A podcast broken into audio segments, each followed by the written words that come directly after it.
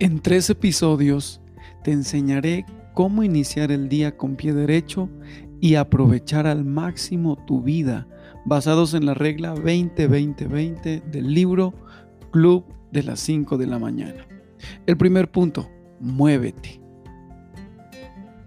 Los primeros 20 minutos son para hacer alguna actividad física, no importa cuál siempre que implique mover el cuerpo. El ejercicio libera dopamina en el organismo, lo que hará que te sientas más fuerte y con energía.